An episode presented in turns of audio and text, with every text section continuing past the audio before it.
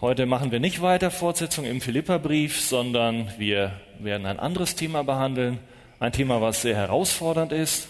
Und wir lesen den zugehörigen Predigttext in Lukas 6, Vers 12 bis 16 und dann nochmal eine Stelle in Matthäus 26.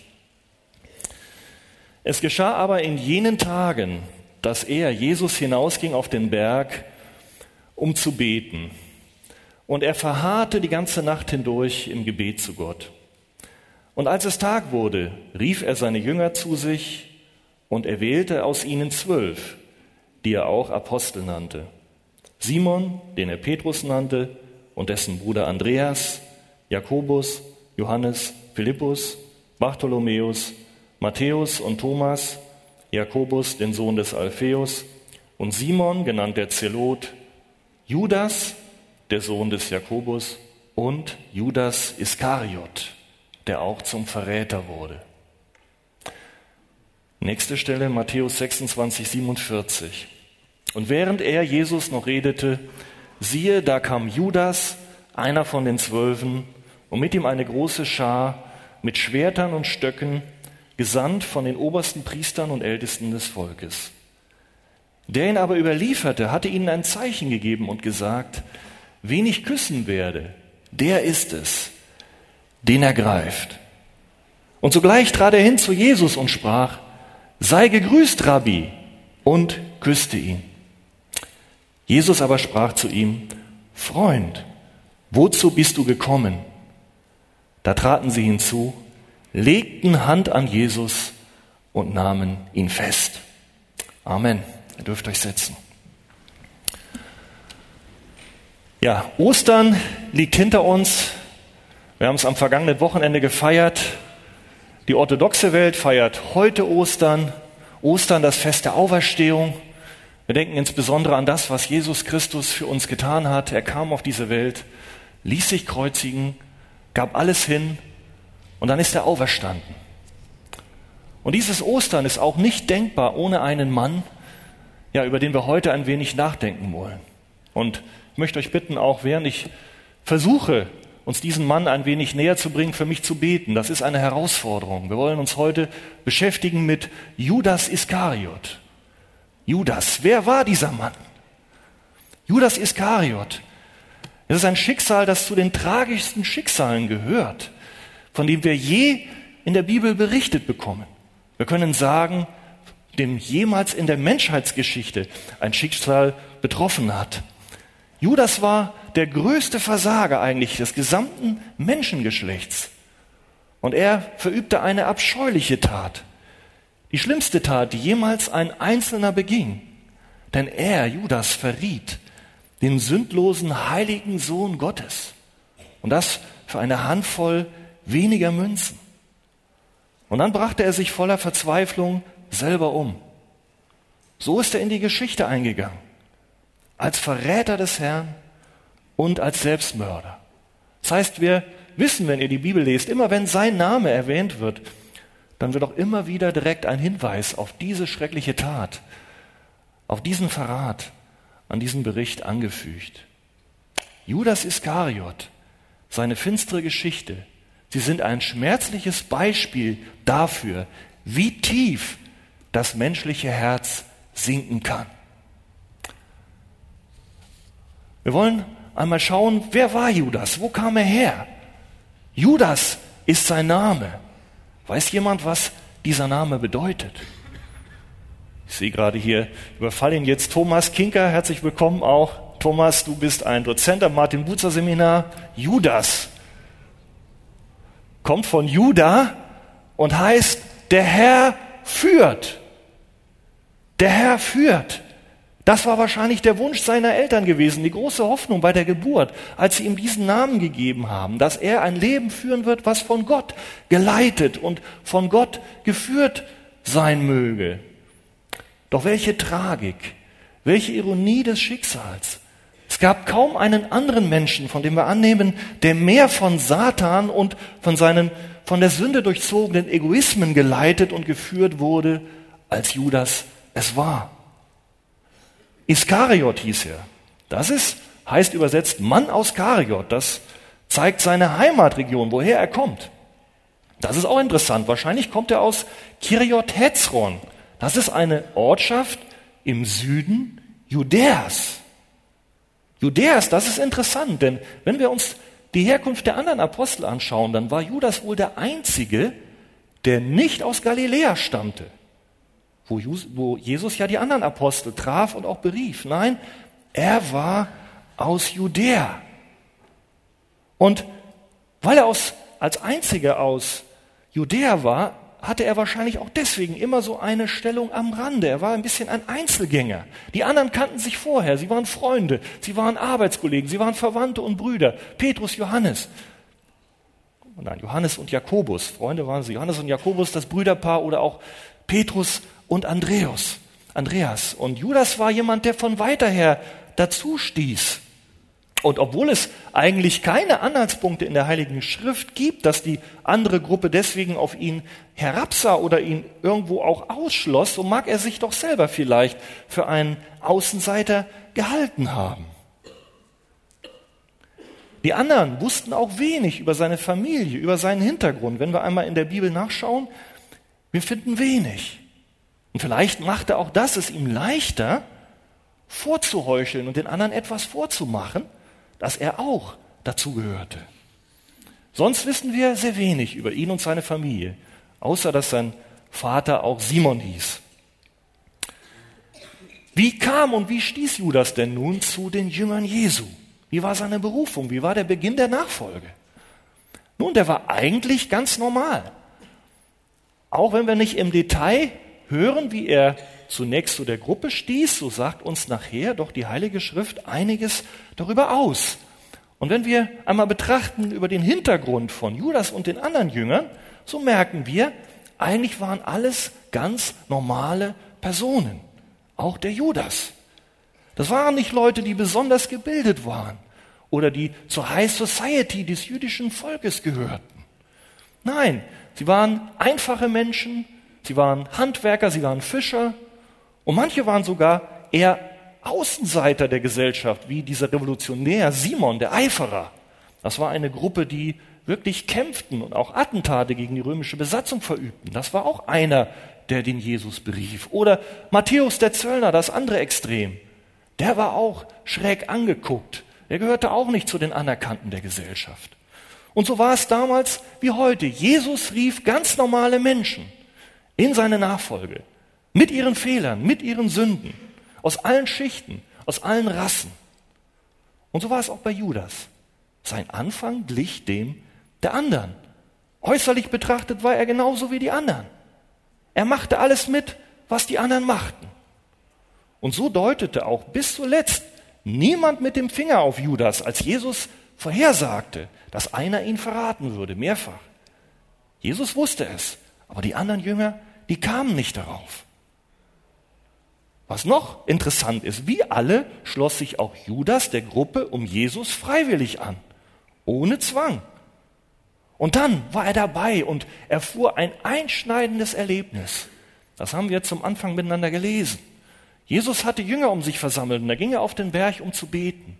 Und dann wählte er zwölf Apostel aus und als es Tag wurde, rief er seine Jünger zu sich und er wählte aus ihnen, aus der Jüngerschaft, zwölf, die er auch Apostel nannte.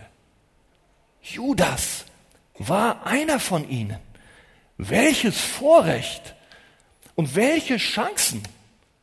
Wie würde er, wie würden die anderen zwölf damit umgehen? Zunächst sieht alles sehr ähnlich aus. Judas, aber auch alle anderen Jünger, sie lebten in einer Zeit sehr starker messianischer Erwartung. Wie die meisten Israeliten wussten sie und sehnten das Kommen des Messias, des Retters herbei.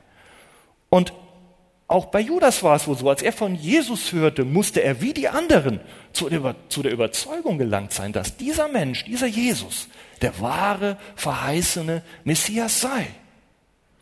Erinnern wir uns, wenn wir schon länger zur Arche kommen, auch an die Botschaften aus dem Johannesbrief. Da hat auch dann der Andreas seinem Bruder Petrus ja zugerufen, Petrus, komm, wir haben den Messias gefunden.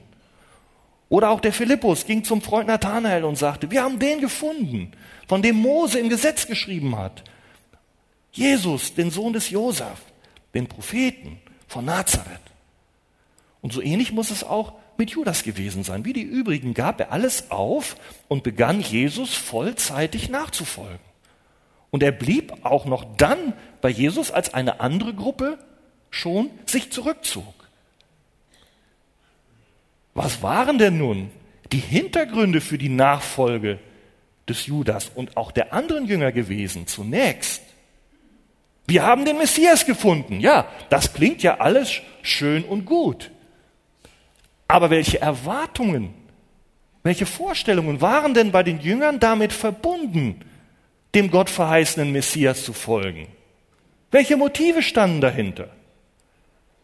Natürlich nur die edelsten Motive, denn der Mensch ist doch edel und gut, wie Goethe sagt. War das wirklich so? Langsam, langsam.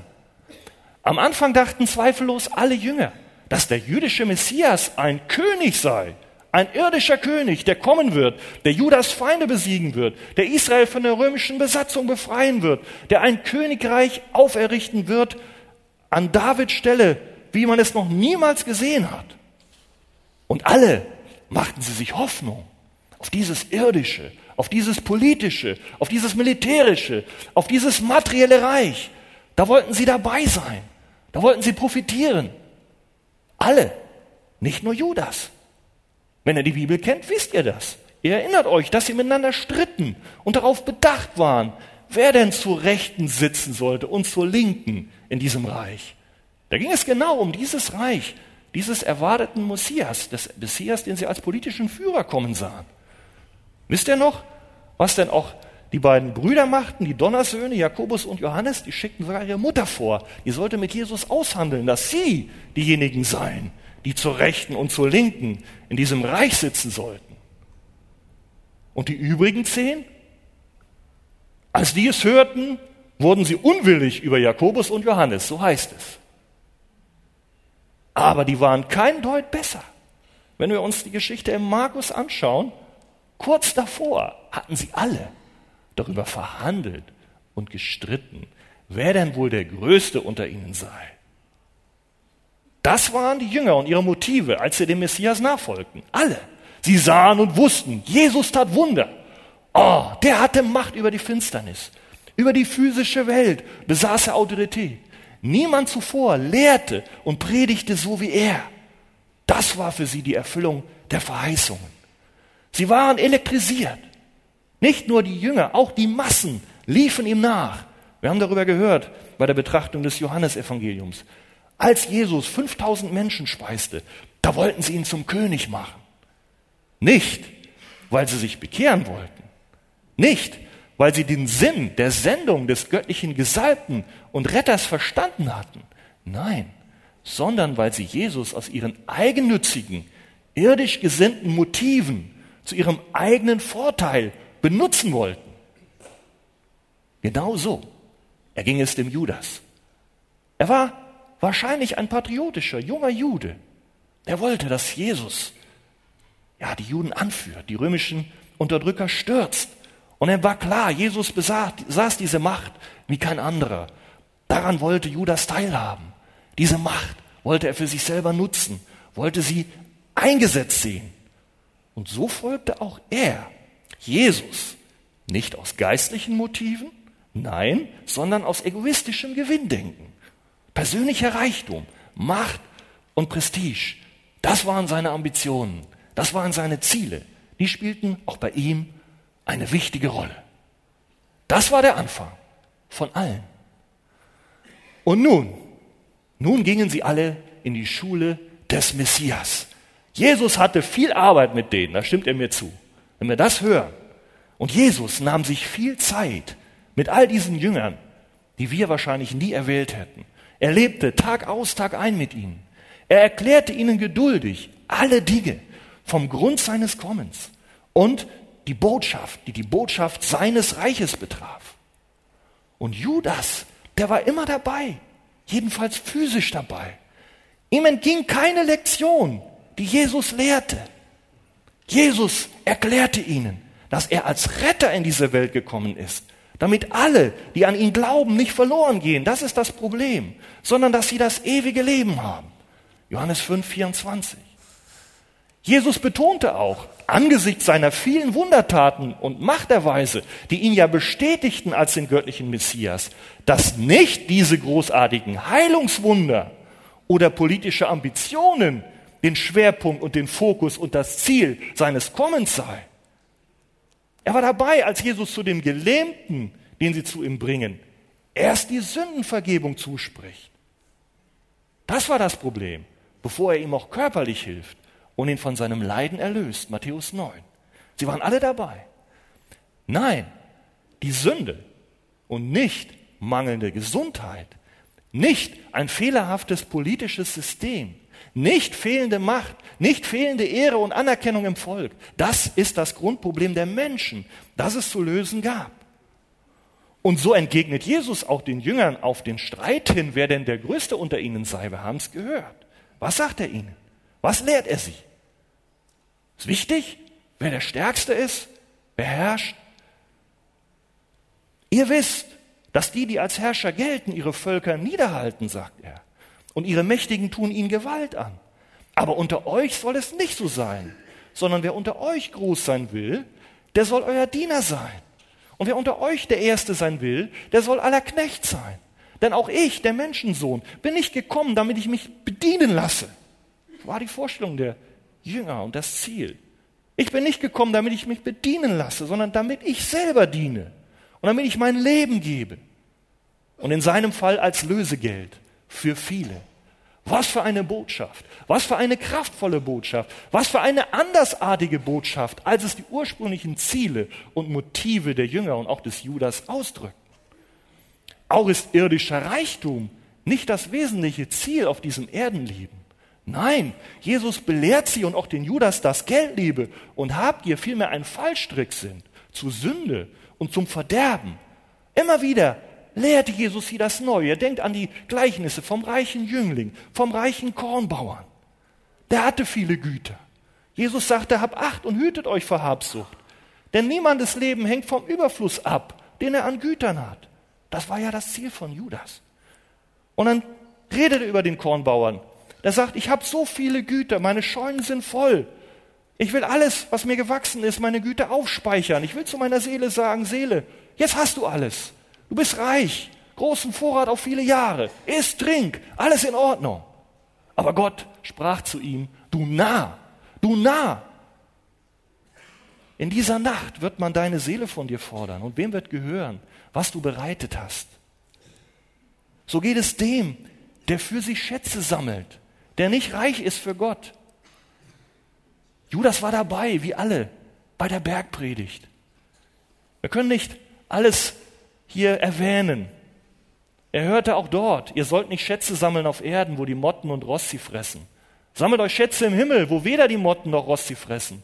Niemand kann zwei Herren dienen. Entweder wird er den einen lieben und den anderen hassen, oder er wird dem einen anhängen und den anderen verachten. Und jetzt, ihr könnt nicht Gott dienen und dem Mammon. Dem Mammon, das sind die irdischen Dinge, das ist das Geld. Diese Aussage, sie passte so genau auf das Leben des Judas. Er war irdisch gesinnt. Sein Herz hing am Mammon, am Geld, aber nicht an Jesus.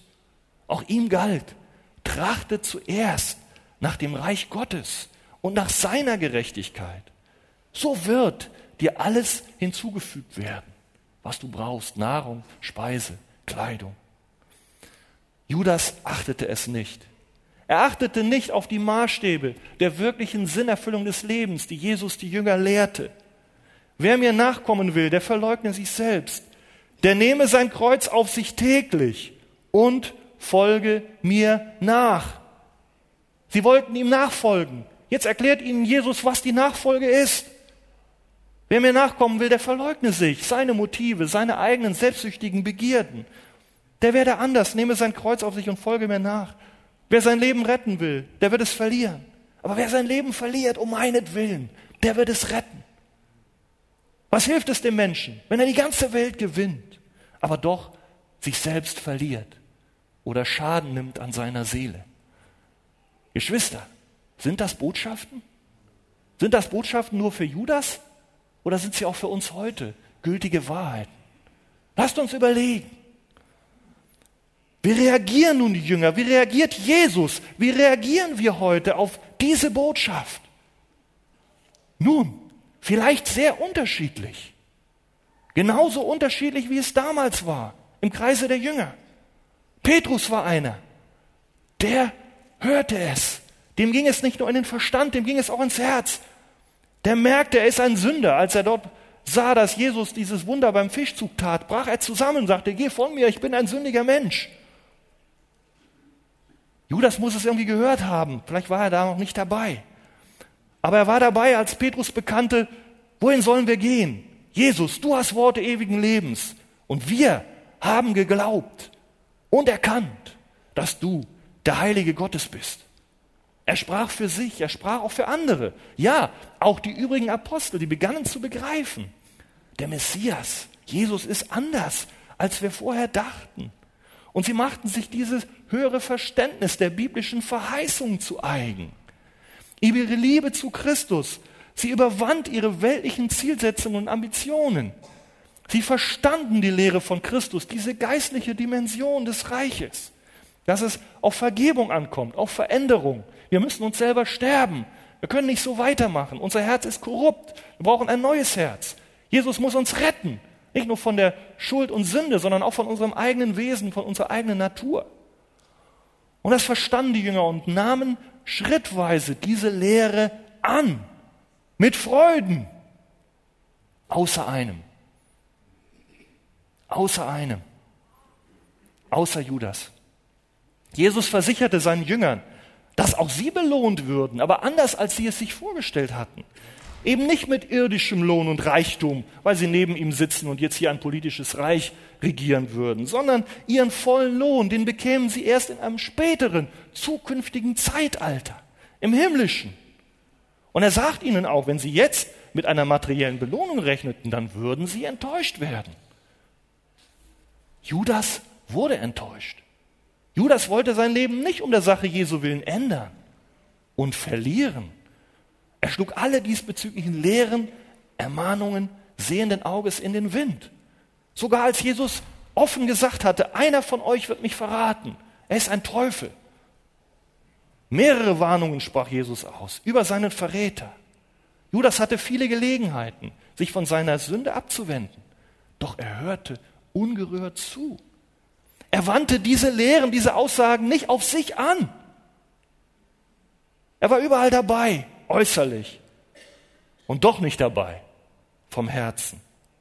Er tat nur so. Er schien dabei zu sein. Alle dachten, er sei dabei. Er heuchelte. Welch eine Tragik, welch eine Not. Ich weiß nicht, wie es uns heute geht. Ich mag mich kaum trauen, aber lasst uns auch uns herausfordern. In diesem Gottesdienst, vielleicht kommst du in eine christliche Kirche, Jahr um Jahr. Du kennst die Botschaft von Jesus, siehst ja nichts Neues, vielleicht bist du damit aufgewachsen als Kind. Du hast die Botschaft von ihm gehört, als Retter von Sünde und Tod, vor dem du dich beugen darfst, vor dem du dein Leben niederlegen darfst, kapitulieren darfst mit allem, was du hast, mit allem, was du hast. Bekehrung heißt Kapitulation, total auf die Erde legen und sagen, ich kann nicht mehr, rette mich, ich bin ein Sünder. Veränderung deines Denkens, Kreuzigung deines eigenen Willens, denn der ist korrupt. So kommt man nicht ins Reich Gottes. Du merkst, dass auch dein Wille dem Wort Gottes nicht entspricht. Du brauchst Veränderung. Wie Judas, wie den Jüngern, wie dem reichen Jüngling und wie dem Kornbauern, so liegen auch heute beide Wege vor dir. Der Weg, den eigenen Begierden deines eigenen Herzens zu folgen, was von der Sünde gezeichnet ist und korrupt ist, und darauf zu beharren und weiterzumachen, immer weiterzumachen, immer weiterzumachen, immer weiterzumachen, immer weiterzumachen, wie Judas, immer weiterzumachen. Oder der Umkehr zu Christus, eine echte Bekehrung. Ein Schrei, rette mich, eine echte Umkehr, um von diesen sündigen Motiven erlöst zu werden. Es reicht nicht, dass ein paar schlechte Taten von dir weggewischt werden. Das ist es nicht. Im Gegensatz zu dem verlorenen Sohn, der hat es begriffen. Wir sehen in der Bibel immer wieder, wie die Reaktion war unterschiedlich. Kehrte der reiche Jüngling und der Kornbauer nie in Buße um. Diese Haltung ist auch heute leider typisch für viele. Sie lehnen Christus ab. Sie versuchen weiter durchzukommen. Sie versuchen ihre innere Lehre mit weltlichen Vergnügungen aufzufüllen. Und viele sind sich nicht bewusst, dass das ins Verderben führt. Egal, ob sie ja christliches Kirchenmitglied sind, ob sie angestrichen sind oder nicht. Am Ende verlieren sie. Aber die Gott lieben, die haben verstanden, dass ihr Herz an Jesus hängen darf. Das ist ihr Schatz geworden. Sie streben nach einer Gerechtigkeit, die vor Gott gilt. Und sehen, dass Gott sie nicht enttäuscht, dass er sie erfüllt. Wie war es bei Judas? Er tat so, er tat so, als ob er dazugehörte. Er nahm die Vorteile mit. Auch als die anderen schon ja, mehrere Dinge verstanden hatten, blieb er der gleiche. Sein Herz blieb innerlich kalt. Er blieb der gleiche selbstsüchtige Mensch, die er immer war. Er hatte die gleichen Chancen, den gleichen Ruf gehört wie alle aus menschlicher Sicht. Aber sein geheimes Ziel war und blieb sein persönlicher Reichtum und die Befriedigung seiner Begierden. Er war nicht an Jesus um der Errettung willen interessiert. Die Weltlichkeit in seinem Herzen wurde nie besiegt. Zu keiner Zeit nahm er das geistliche Reich an. Und die Folge war, es wurde immer schwieriger, er wurde immer härter. Er wurde immer enttäuschter. Er wurde immer verbitterter. Er wurde immer desillusionierter. Seine Nachfolge in Anführungsstrichen, Jesu, die befriedigte seine Begierden nicht.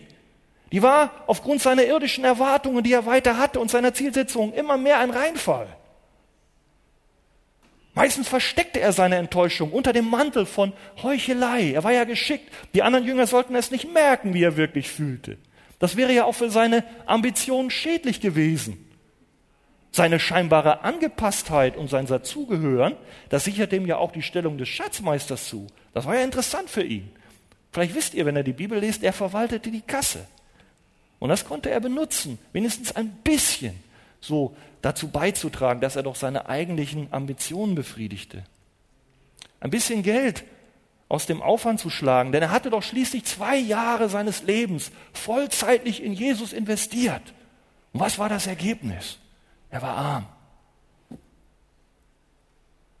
Ein Beispiel seines Herzens, seiner zunehmenden Frustration und auch seiner Verstellungskunst sehen wir als er einmal zusammen war im Haus Simon des Aussätzigen, wo die Jünger bereits auf dem Weg nach Jerusalem waren, um das letzte Passa zu feiern. Da war er auch dabei.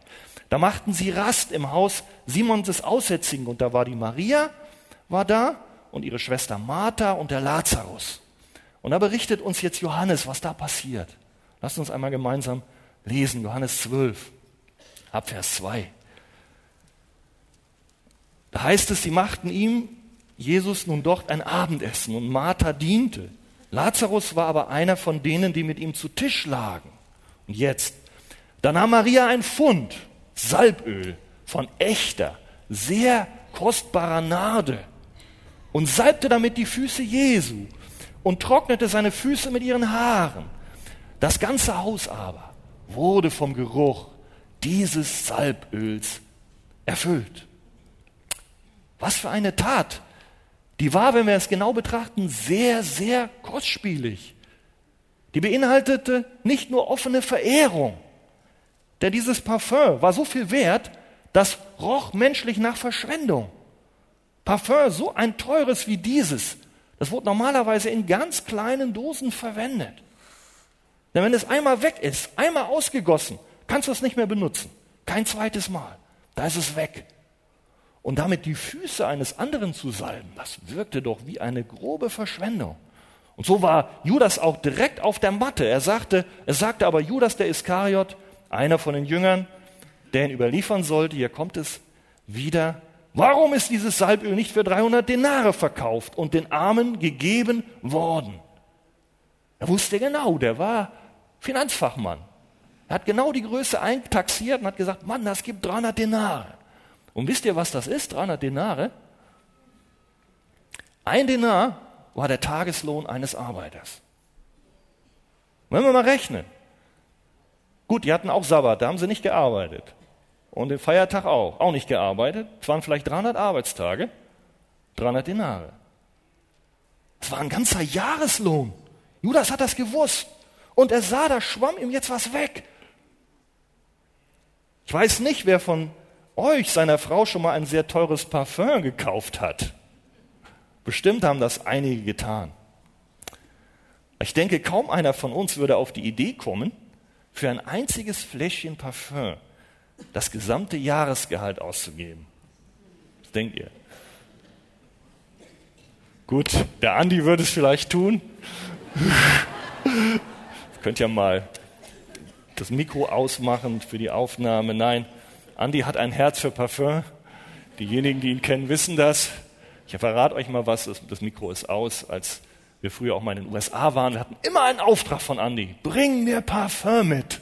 Und es war immer die große Packung. Konnte man gar nicht mit, mit, mit Dollar zahlen, musste die Kreditkarte nehmen. Aber wir haben es auch gemacht und ist auch durch den Zoll gekommen. Nein, Andi hat ein Herz, aber ist doch schön. Aber Andi, ich habe ja nicht verraten, das war für dich, ne? nicht für Angela. also, wenn ihr noch Aramis habt, Andi, oder wie war's? Andi freut sich.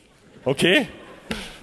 Segnet euren Pastor mit etwas Gutem und du verrätst dann auch nochmal, was Angela benutzt und dann freut sie sich auch. Ja, also Spaß beiseite, wir können das jetzt wieder auffahren. Wir sehen, das war eine unheimlich großzügige Tat einer wohl reichen Familie. Die mussten vermögend gewesen sein. Und Judas Reaktion, ja, sie war eigentlich ein raffinierter Trick. Das zeigt sein Herz. Er täuschte Sorge für die Armen vor. Und er hatte auch die anderen Jünger auf seiner Seite, denn die, die, der Einwand schien berechtigt. Wir hätten es für die Armen geben können. Jetzt ist es weg. Jesus tadelte ihn sehr lieb, sehr fein. Er sagt, ja, Judas, er wusste ja, da war ein Verräter, ein Heuchler, er kannte ihn.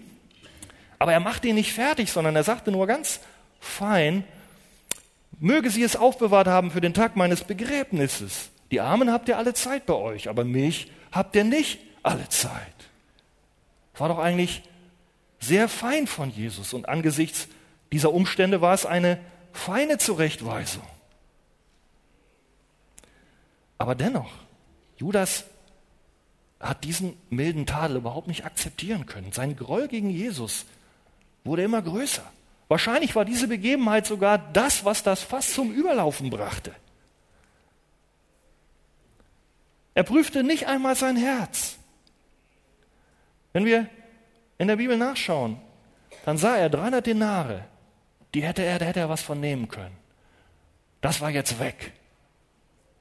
Und direkt nach dieser Salbung berichtet uns Matthäus 26, dann ging einer von den Zwölfen, Judas Iskariot, mit, den, mit Namen zu den Hohenpriestern und sprach, was wollt ihr mir geben?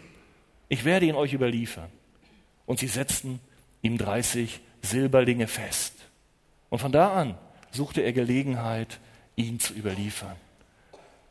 Stellen wir uns das vor, direkt danach schlich Judas sich weg, ging zwei Kilometer von Bethanien nach Jerusalem zu den Hohepriestern und verkaufte Jesus für eine Handvoll Münzen. 30 Silberlinge. Das war auch Geld. Das war der Preis für einen Sklaven nach 2. Mose. Es war nicht viel. Und der Gegensatz ist atemberaubend. Kurz zuvor Maria in einer überwältigenden Liebe, eine echte Nachfolgerin. Sie gab alles. Als Beispiel gab sie auch diese kostbare, das kostbare Salböl, aber Judas verriet den Herrn für 30 Silberlinge. Hier hat er erstmals offen sein wahres Gesicht gezeigt. Die anderen Jünger, sie merken es immer noch nicht. Und dann geht es weiter. Judas kommt zurück. Er mischt sich wieder unter die Jünger. Er tat, als wäre nichts Ungewöhnliches geschehen. Er ist im Obersaal dabei. Wir hören, Johannes berichtet es uns. Der Teufel gab es ihm ins Herz, Jesus zu verraten. Ja, der Teufel gab es ins Herz, aber Judas tat es auch freiwillig. Der Teufel fand ein vorbereitetes, böses, sündiges Herz, was von der Sünde durchzogen wurde. Und so wurde Judas selber ein williges Instrument, diese, diesen Dingen nachzugeben. Dafür ist er voll verantwortlich. Die Verhärtung seines Herzens hatte seinen Abschluss gefunden. Nun ging es weiter. Schauen wir uns an den unglaublichen Vorgang bei der Fußwaschung Jesu an seine Jünger.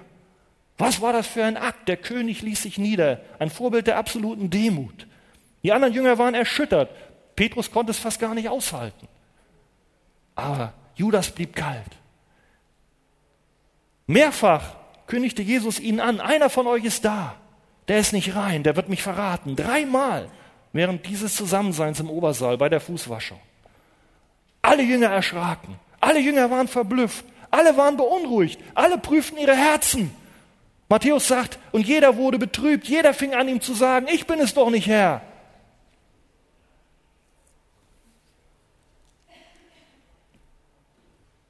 Judas blieb kalt.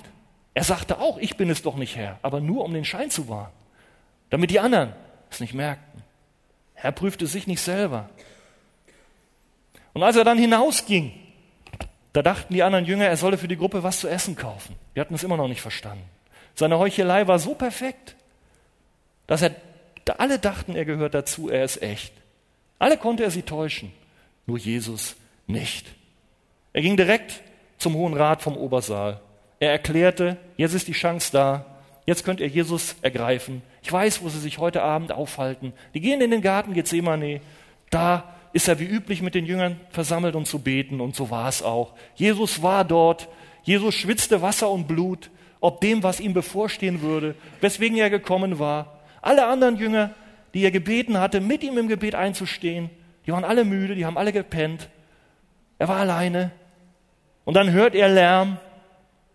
Und dann sagt er, siehe, die Stunde des Menschensohn ist da, dass er in die Hände der Sünder überantwortet wird. Steht auf, lasst uns gehen. Er ist da, der mich verrät. Und während er noch redete, kam Judas, einer von den Zwölfen, mit ihm eine große Schar, mit Schwertern, Stöcken, gesandt von den Obersten und Priestern und Ältesten des Volkes. Sie kamen nicht nur alleine, sie kamen schwer bewaffnet mit der ganzen römischen Kohorte, wie ein Schwerverbrecher. Es waren bestimmt ein paar hundert Soldaten. Und der ihn überlieferte, hatte ihnen ein Zeichen gegeben. Wen ich küssen werde, der ist es, den er greift. Und sogleich trat er hinzu und sprach, sei gegrüßt, Rabbi, und küsste ihn. Wie brutal. Wie tief moralisch ist Judas abgesunken. Küssen ist doch ein Kennzeichen, war es damals auch von Liebe, von Zuneigung, von Ehrerbietung, von Zärtlichkeit, von Respekt. Er heuchelt die Gefühle, selbst hier. Er hat das gar nicht gemusst. Johannes berichtet uns, dass Jesus selber hervortrat und sagt, wen sucht ihr? Hier bin ich. Aber er hat das ja abgemacht und er küsste ihn trotzdem. Jesus blieb liebenswürdig. Er sprach selbst dann noch, Freund, wozu bist du gekommen? Er war immer freundlich zu ihm. Jesus ist immer da, auch wenn du heute hier bist und ihn nicht verstehst und ihn eigentlich nicht magst und auch noch nicht so die Beziehung hast. Jesus ist sehr freundlich. Seine Liebe ist da, sein Ruf gilt dir heute. Du darfst dich zu ihm wenden. Es ist eine Möglichkeit da, sich zu ihm zu wenden, egal was vorher geschehen ist. Judas verkaufte Jesus für einen Hungerlohn. Und als der Handel abgeschlossen war, dann quälte ihn der Teufel mit Gewissensbissen. Und er kam damit nicht klar. Er fand sich in seiner eigenen Hölle wieder, die er sich selber eingebrockt hatte. Seine Tat nagte an seinem Gewissen. Das Geld, was ihm so wichtig war, ja, es beruhigte sein Gewissen nicht. Und als er nun sah, als Judas nun sah, der ihn überliefert hatte, dass Jesus verurteilt wurde, dann reute es ihn. Er lief zurück, er brachte die Silberlinge den hohen Priestern und Ältesten und sagte, ich habe gesündigt, ich habe schuldiges Blut überliefert. Unschuldiges, schuldloses Blut überliefert, entschuldige. Ich habe schuldloses Blut überliefert. Ja, er lief zurück. Es war Reue, aber nicht Buße, wir kommen noch drauf. Es tat ihm nicht leid, weil er gegen Christus gesündigt hatte, sondern weil seine Sünde ihn quälte, die Folgen. Die hohe Priester halfen ihm nicht. Sie sagten, was geht es uns an? Sieh du zu. Es war vorbei. Es war zu spät. Nichts würde seinen Verrat ungeschehen machen. Und er warf die Silberlinge in den Tempel, machte sich davon, ging hin und erhängte sich. Es war keine echte Buße. Wenn das der Fall gewesen wäre, dann hätte er sich nicht selber getötet. Judas suchte nicht Gottes Vergebung. Er ging nicht zu Gott und bat um Gnade, bat um Befreiung vom Teufel. Bei Petrus war das anders. Es ist interessant, Petrus hatte auch Jesus abgeschworen. Er hatte auch schwer gesündigt. Er hat ihn dreimal verleugnet mit einem Eid. Er würde ihn nicht kennen. Das steht im unmittelbaren Zusammenhang, wird das berichtet von Matthäus, mit diesem Vorgang von Judas. Petrus tat Buße, weinte von Herzen, ging zu Gott, beugte sich. Aber Judas ging zu den hohen Priestern. Da war keine Hoffnung. Bei den Feinden Jesu war keine Hoffnung. Und er erhängte sich. Dann geht es weiter. Die hohen Priester nahmen die Silberlinge, sie sprachen, es ist nicht erlaubt, sie in den Tempelschatz zu werfen, es ist Blutgeld. Sie aber hielten Rat und kauften dafür den Acker des Töpfers zum Begräbnis für die Fremden. Und dieser Acker wird Blutacker genannt bis auf den heutigen Tag. Und jetzt, ich will da noch einige Minuten nehmen, kommt eine wichtige Ergänzung. Da wurde erfüllt, was durch den Propheten Jeremia geredet ist. Er spricht, und es war auch Sacharja, es war mehrfache Prophezeiungen. Sie nahmen die 30 Silberlinge, den Preis des Geschätzten, den man geschätzt hatte seitens der Söhne Israels, und gaben sie für den Acker des Töpfers, wie mir der Herr befohlen hat. Bisher haben wir immer die eine Seite betrachtet, die menschliche Perspektive. Und das ist gut, das bleibt vollkommen wahr. Judas folgte bewusst und willentlich den Begierden seines Herzens. Er entschied sich ohne äußeren Zwang, diesen schändlichen Weg des Verrats zu gehen. Und dafür ist er voll verantwortlich. Aber wenn wir die Bibel lesen und ihr tut das, dann merken wir auch die andere Seite, auch wenn wir der bisherigen Predigt zugehört haben. Dass auf der anderen Seite das gesamte Leben des Judas, alles was da geschah, alles was da tat, vom Verrat, von den Umständen seines Todes, von der Höhe seines Blutgeldes, auch von der Verwendung, was man nachher mit seinem Blutgeld machte. Das alles bis in die Details, bis in die Details mit den alttestamentlichen Vorhersagen übereinstimmt und in Gottes souveränem Plan steht, im Voraus festgelegt. Das ist schwer. Psalm 41, selbst mein Freund, auf den ich vertraute, der mein Brot aß, hat die Verse gegen mich erhoben. Das erfüllt sich. Jesus zitiert es in Johannes 13. Wir haben nicht die Zeit. Dankeschön. Wir haben nicht die Zeit, alles zu lesen. Ihr könnt das gerne in den Hauskreisen machen. Apostelgeschichte 1, Vers 15 bestätigt Petrus auch, dass es so war.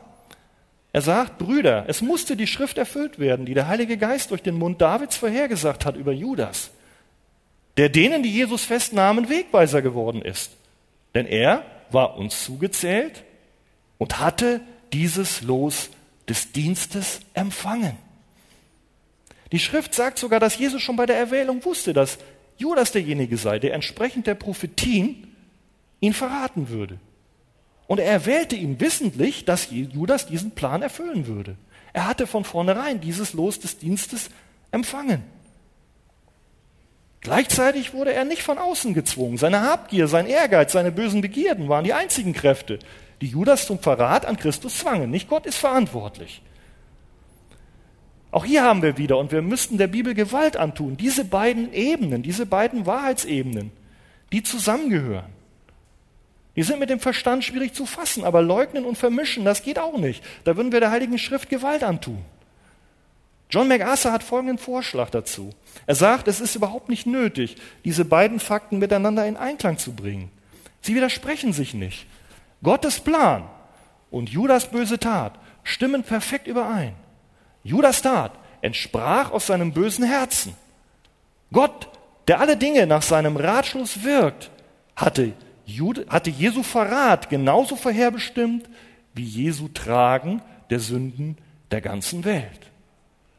Und Jesus bestätigt beide Wahrheiten in Lukas 22, 22. Der Sohn des Menschen geht zwar dahin, wie es beschlossen ist. Das ist die eine Seite, die Souveränität Gottes. Wer aber jene Menschen, durch den er überliefert wird. Auch der von uns geschätzte Spurgeon sagt dazu, zwischen göttlicher Souveränität und dieser Verantwortung. Wenn eine Bibelstelle lehrt, dass alles vorherbestimmt ist, dann ist das wahr. Wenn ich an einer anderen Stelle finde, dass der Mensch für seine Taten selbstverantwortlich ist, so stimmt das ebenfalls. Nur meine Begrenztheit und meine Torheit lässt mich annehmen, dass sich diese beiden Wahrheiten widersprechen könnten. Ich glaube nicht, und er ist ja ein Kind des 19. Jahrhunderts, ich glaube nicht, dass ein irdischer Amboss diese beiden Dinge jemals zusammenschweißen könnte. Aber in der Ewigkeit werden sie gewiss eins sein. Sie sind zwei Linien, beide wahr, die so dicht parallel verlaufen, dass der Mensch niemals wahrnehmen kann, wo sie zusammentreffen. Aber dennoch tun sie es, irgendwo in der Ewigkeit, in der Nähe von Gottes Thron, wo alle Wahrheit entspringt, laufen sie zusammen. Deswegen möchte ich uns Mut machen. Ja, Judas hatte eine Chance, er musste nicht so handeln. Und dennoch war alles, hing alles mit Gottes Gnade, mit Erwählung zusammen. Ihr habt das schon öfter gehört. Gott bestimmte die Ereignisse, die zu Jesu Tod führten, und dennoch war es Judas eigene Entscheidung, seine böse Tat auszuführen. Frei und ungezwungen von jedem äußeren Einfluss. Es war die Entscheidung seines bösen Herzens. Was können wir lernen? Wir haben so viel gehört über Judas. Was hat uns das heute zu sagen? Sind wir auch solche schlimmen Verräter und Heuchler? Ich möchte versuchen, einige Dinge in den Raum zu stellen. Und du kannst selber prüfen, ob vielleicht einiges dir hilft und ob du auch einiges mitnehmen kannst. Was können wir lernen? Nun, Judas ist ein tragisches Beispiel für ungenutzte Gelegenheiten und Chancen. Tragisch. Zwei Jahre war er Tag aus, Tag ein mit Jesus zusammen. Er hörte alles, was Jesus lehrte. Er war ihm so nah, äußerlich gesehen. Er hätte Jesus jede beliebige Frage stellen können. Er hätte ihm jedes Problem mitteilen können, auch das Problem mit seinem Herzen. Er hätte ihn um jede, jede Hilfe bitten können. Er hätte ihm seine Glaubenszweifel sagen können. Der Thomas hat's ja gemacht. Das dürfen wir. Er hätte ihm von seinen inneren Kämpfen berichten können mit seinem sündigen Herzen. Er hätte ihm ja fragen können, du Jesus, ich hatte vorher was ganz anderes vor, das wird jetzt nicht erfüllt. Wie soll ich damit umgehen? Er hätte die Last seiner Sünde eintauschen können gegen ein leichtes Joch der Nachfolge. Aber er wurde verdammt, weil er dem, was er hörte, keine Beachtung schenkte. Bis zum Ende nicht. Das ist eine Tragik, Geschwister. Also mich schmerzt das, mich schmerzt das wirklich. Er hörte alles. Er hörte es deutlich. Er war gemeint. Und dennoch war er blind und meinte, er war nicht gemeint. Er machte sich etwas vor. Er dachte, er sei nicht gemeint. Wollen wir uns überprüfen und wir können auch, die wir Jesus kennen, erzittern vor solchen Dingen, dass es möglich ist, Christus nahe zu sein, mit ihm oberflächlich verbunden zu sein, vielleicht sogar als Mitglied in einer Kirche oder als Besucher, jahrelang in diese oder in eine andere Kirche zu gehen, aber dennoch im Herzen nicht errettet, nicht bekehrt zu sein. Judas Leben ist eine Ermahnung an uns, unseren Stand des Glaubens und unser Herz zu prüfen und uns zu warnen, dass nur äußeres Mitlaufen und Schauspielerei nicht ausreicht, auch heute nicht, und ins ewige Verderben führt. Auch Paulus hat diese Not. Immer wieder stellt er uns warnende Beispiele aus dem Volk der Juden und auch der Christen gegenüber von Menschen, die über ihre irdische Gesinnung nie hinauskommen. Pastor Wolfgang wird wahrscheinlich in Philippa 3, Vers 17 darüber predigen. Ist genau so eine Stelle. Geht um Menschen, die irdisch gesinnt sind, die, dazu, die, die er anspricht, aber nicht dazugehören. 1. Korinther 10, da geht es vom Volk der Juden, die alles gesehen haben, die in der Wüste hingestreckt wurden. Sie waren dabei, sie schmeckten die geistlichen Segnungen, aber sie wurden nie verändert. Das Ende war Verderben.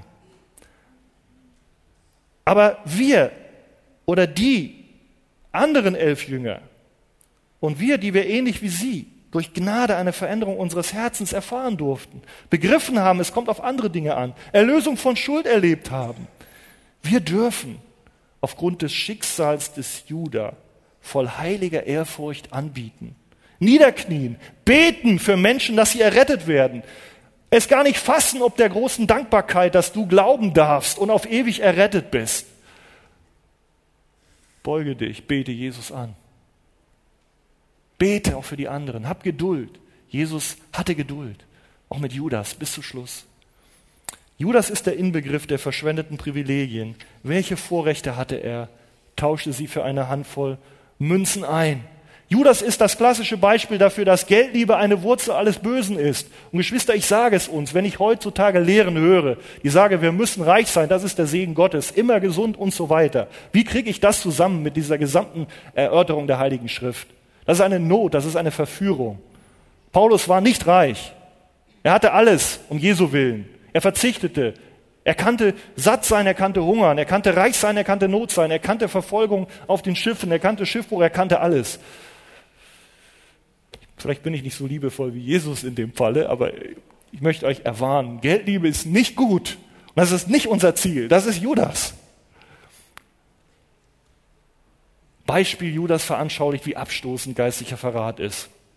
Ich habe schon gesagt, ist Judas der einzige Heuchler, der je den Herrn verriet? Wenn wir ehrlich sind, wohl nein. Es gab es immer.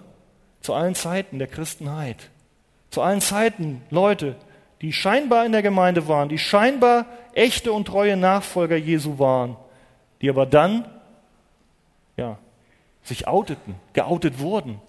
Bei der Prüfung zeigten, wer sie sind. Und die aus finsteren Gründen sich gegen Jesus wandten, weggingen oder einfach nur weggingen, weil die irdischen, weltlichen Lüste nicht befriedigt wurden. Ihr denkt immer, man kann nicht vom, ihr denkt immer, man kann vom Glauben abfallen. Ja, das ist ja immer die große Diskussion. Leute, warum gehen denn manche Leute weg? Weil sie eben dieses, diese Veränderung nicht erlebt haben. Die werden nicht befriedigt, die hauen dann ab. Für uns sieht es aus, die waren alle gläubig, die sind alle mitgegangen und so weiter. Selbst, ich sag mal so, ich mich nicht anklang, selbst ein Pastor kann sich wohlfühlen, indem er predigt und ist anerkannt und so weiter. Aber sein Herz, das muss er selber vor Gott prüfen. Möge Gott uns Gnade schenken, selbst den, den Dienern Gottes. Und selbst Menschen, die Zeichen und Wunder getan haben, sagt Jesus, ich kenne euch nicht, ich habe euch niemals gekannt. Was für Warnungen. Wollen wir heute noch die Heilige Schrift ernst nehmen? Ich komme zum Schluss. Judas Geschichte ist ein Beweis für die Güte und für die Barmherzigkeit Christi. Er nannte ihn Freund, selbst als er wusste, Judas würde ihn verraten. Judas beweist, dass Gottes souveräner Plan durch nichts vereitelt werden kann. Keine menschliche Bosheit, keine Attacke des Feindes kann so stark sein, dass Gott nicht zu seinem Ziel kommt. Sein Verrat war scheinbar Satans größter Triumph. Nein, es war seine Niederlage. Es war ein Teil des Planes Gottes. Und dann, als letztes, Judas Fall ist ein Beweis auch für die Falschheit und Fruchtlosigkeit von Heuchelei und Verstellung. Äußerlich mag es so aussehen, dass die Rebe auch am Weinstock hängt. Aber sie ist nicht mit der Wurzel verbunden. Sie hat kein neues Leben aus Jesus. Und ich möchte uns einladen, diese Verbindung mit dem Heiland Jesu zu suchen. Wir können das nicht, ich kann das nicht wissen. Die Jünger haben auch nicht gewusst, wer wirklich diese echte Verbindung zu Jesus hatte. Die haben es bei Judas auch bis zum Schluss nicht gewusst, aber Gott weiß es. Jesus weiß es doch. Wir können ihn doch nicht täuschen. Damals konnte das Judas nicht und heute kann das auch keiner. Darum, wenn wir jetzt auch weiter ins Gebet, in die Anbetung gehen, möchte ich euch doch bitten oder einladen, Jesus anzubeten. Und wenn ihr noch nicht wirklich kapituliert habt, euch niederzuwerfen, zu sagen, nein, ich will ein neues Leben haben. Ich will nicht einfach mit meinen alten Zielsetzungen hier sitzen und, und, und Jesus nachfolgen, scheinbar nachfolgen. Ich möchte mich erretten lassen. Amen.